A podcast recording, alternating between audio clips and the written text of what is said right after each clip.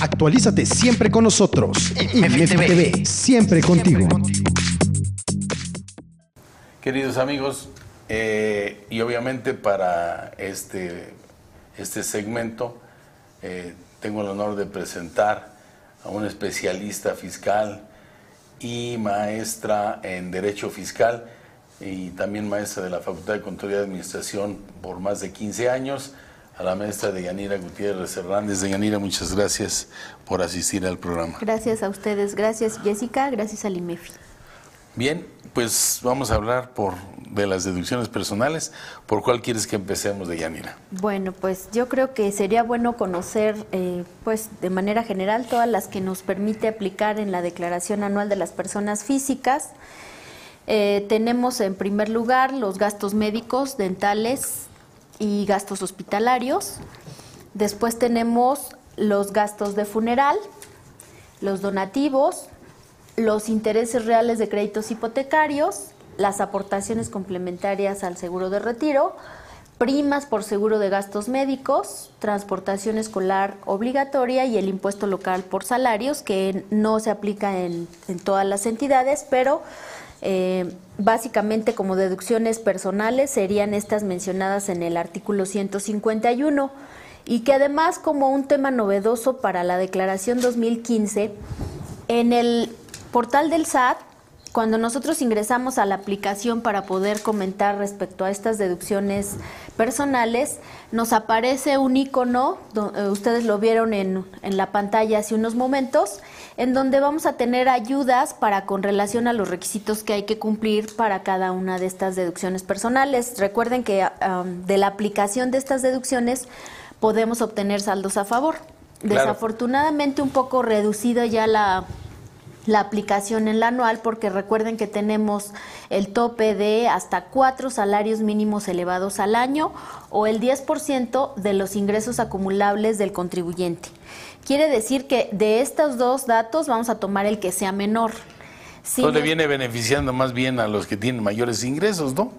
Porque el que tiene mayores ingresos se va hasta cuatro salarios, siempre y cuando no eh, sus, el 10% no rebase sus cuatro salarios. ¿no? Entonces estamos viendo que al que tiene más ingresos le da más facilidades de deducir. Pues digamos que el poder adquisitivo, además de personas que llegan a los últimos rangos, pues además de que tienen ese poder adquisitivo, pues les permite hasta los 100, a 102 más o menos, que de cualquier manera la verdad es que es, un, es muy agresivo ese límite que pusieron porque en un solo evento puede, puede gastarse el contribuyente esa cantidad por una hospitalización o digamos... Eh, los, ah, los centros hospitalarios son carísimos, entonces también creo que realmente es una deducción muy, muy baja, porque además estamos evitándole una erogación al Estado, de tal manera que en los conceptos básicos que son alimentación, educación, vivienda, salud, eh, pues la en primera instancia cuando se inicia la aplicación de las deducciones personales, esa era la idea, que se le concedía al contribuyente otorgarle todas esas deducciones porque de alguna forma le estaba ayudando al Estado a poder tener los conceptos básicos cubiertos. Como no son suficientes, entonces el contribuyente se allega de otros medios, de tal forma que pues creo que incluso están muchos amparos presentados a este respecto. Desafortunadamente el cambio fue en 2014 lo tenemos aplicado en 2015 y para la reforma de 2016 hubo un pequeño cambio que tampoco fue lo que esperábamos, porque ahí lo único que está cambiando es que se aumenta de cuatro salarios mínimos a cinco no es, no es gran cosa. cualquier cosa. Lo que sí es importante es que vamos a ver qué conceptos, pues de lo perdido, lo que aparezca, vamos a ver lo más que puedan obtener para con ello generalmente, si las retenciones durante el año fueron correctas, los pagos provisionales fueron correctos, pues a lo mejor los puede llevar a un saldo a favor. Claro, y por el, sí, además creo que la aplicación hoy de Clarasat es un poco más eh, fluida y más benévola con relación a, a toda la información, ¿no? Pues yo creo que más que benévola está siendo muy... Em, eh, muy enfocada la fiscalización, porque en años pasados simplemente obteníamos el comprobante, si acaso desde 2014 para acá nos, nos eh, checábamos que estuviera el XML, que los médicos lo hubieran expedido, el hospital, checábamos que hubiera estado pagado con cheque, porque recuerden que en el caso de gastos médicos dentales hospitalarios es como requisito indispensable que estén pagados con cualquier cosa menos efectivo. Y eso es algo que se les olvida a los contribuyentes. La aplicación nueva en el SAT, además de lo que les comento de que tiene una ayuda eh, dentro de cada, un, de cada icono relacionado con las deducciones y les dice exactamente cuáles son los requisitos en ese momento, también tiene en el caso de asalariados, la aplicación de asalariados, incluso también en los que se utiliza Declarasat, porque recuerden que tenemos una propuesta de declaración anual en el apartado de asalariados y en el apartado de Declarasat. En el de asalariados, pues para quienes tienen ingresos únicamente de salarios y tal vez salarios más intereses. Y en el capítulo y en el, la, la aplicación de Clarasat es para contribuyentes que tienen ingresos por salarios más cualquier otro capítulo adicional, honorarios, arrendamiento, enajenación y todos los demás que inclusive inclusive el de el de también el de el de intereses, porque recordemos que eh, por lo que respecta al capítulo 6 de intereses, el propio capítulo marca que cuando se tengan únicamente intereses menores a 100 mil pesos, interés real y que se haya hecho la retención, se podrá optar por no presentar declaración anual, pero habla de únicamente. Y en el artículo 97 de la obligación de las personas físicas asalariadas para hacer declaración anual, nos dice en la fracción tercera, inciso A, que si tienes ingresos de otro capítulo, tienes obligación de hacer declaración anual. Entonces hay una controversia ahí con relación si no rebasa de 400 y, y 100 mil pesos de, de interés real, porque está un poquito confuso. Sin embargo, si nosotros vemos el propio artículo 98, dice que todo lo relacionado, perdón, el artículo 150, último párrafo, que todo lo relacionado con salarios se vaya al capítulo de salarios. Entonces, aquí estamos viendo que si tienes ingresos de otros capítulos, tendrías la obligación de hacerlo, ¿no? Ok, aquí es eh, con relación nada más a qué aplicación del portal utilizamos. Como dice Jesús, si estamos, si tenemos ingresos por intereses y tenemos ingresos por salarios, lo declaramos en, el, en, la, en la declaración que nos presentan propuesta en el apartado asalariados. Si esos intereses son menores a 100 mil pesos más los salarios, no es obligado a que declare esos intereses. Les quiero recomendar que generalmente es conveniente declararlos porque como están las tasas de interés, generalmente hay pérdidas y además de que hay pérdidas tienen un impuesto retenido. Así es que es muy conveniente declararlos porque la pérdida pues no acumula nada. Si tienen otros capítulos distintos a salarios, posiblemente disminuyan la base gravable. Y si además tienen un ISR retenido, ese ISR retenido les ayuda en el cálculo anual a obtener eh, impuestos a pagar menores o saldos a favor. Claro, y como es una opción, podrías manejar ya uniendo los dos y te conviene, no te conviene acumularlo, ¿no? Ok. Entonces, lo que yo comentaba para con relación a las aplicaciones es que en el apartado de asalariados ya vienen precargados. Es increíble hasta qué punto ha llegado el SAT con este asunto de los XML, porque vienen precargadas no solamente las deducciones personales, vienen todas las erogaciones o muchas de las erogaciones que el contribuyente efectuó. Para ver la posible discrepancia fiscal, ¿verdad? Así es, importante, porque si hay, recuerden, las erogaciones superiores a los ingresos, eh, generalmente da una discrepancia fiscal. Así es que si ustedes estuvieron prestando el RFC para que facturaran a cuenta de ustedes, si tuvieron otro tipo de ingresos no declarados y se evidencia a partir de los gastos, pues tengan mucho cuidado. Lo sorprendente aquí es que pues efectivamente en esas declaraciones que ahora el SAT lo anunció como que era la primera vez que estaba precargado y estaba eh, propuesta la declaración. Realmente ya tiene varios años, pero con esta nueva aplicación de que tengamos ya precargados los gastos, eso es novedoso.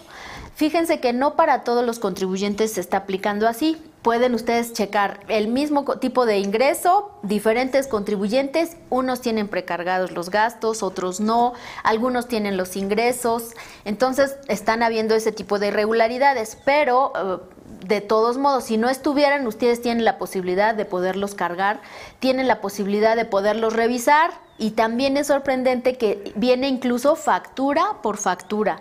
Y les dice, ok, tienes estas facturas, da una pantalla donde solicita quieres hacerlo deducible, hasta qué monto, solicitas si lo pagaste en efectivo, si lo pagaste con tarjeta.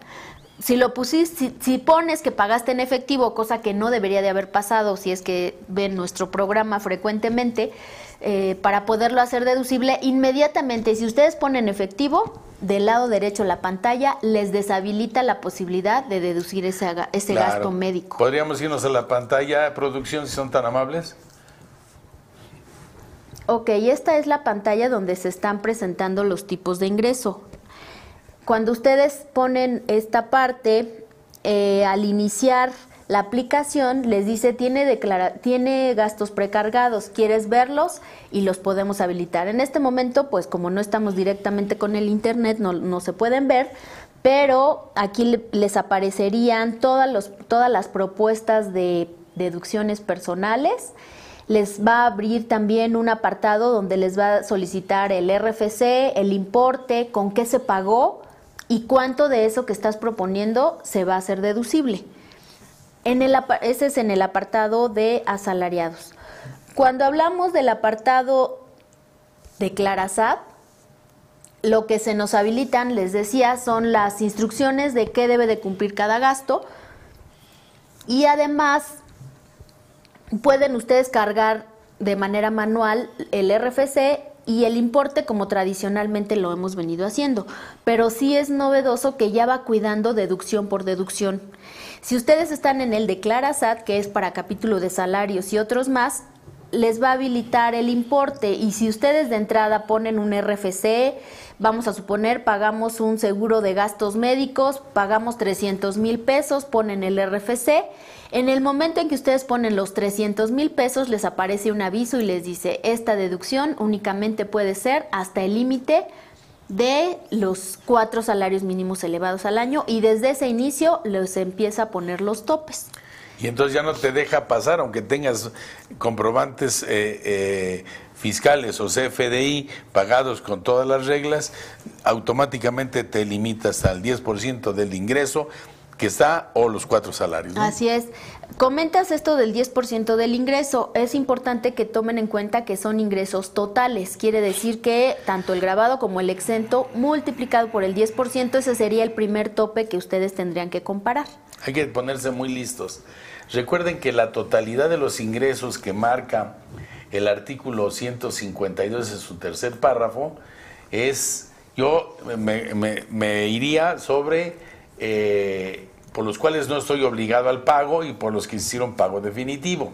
Los no obligados al pago, primero son los exentos del artículo 93, después están las deducciones propias de cada capítulo, obviamente, y eh, los no objeto, importantísimo, que hay un, hay un apartado que es donde están los préstamos, por ejemplo, los donativos o los, los ingresos de, a, través de un fideicomiso que no son objeto de la ley y que podría ayudarnos en un momento dado a ese 10, a ese 10%.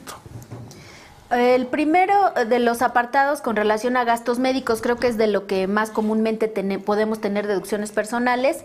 Estos gastos médicos pueden favorecer al contribuyente, al cónyuge, a los ascendientes o descendientes en línea recta.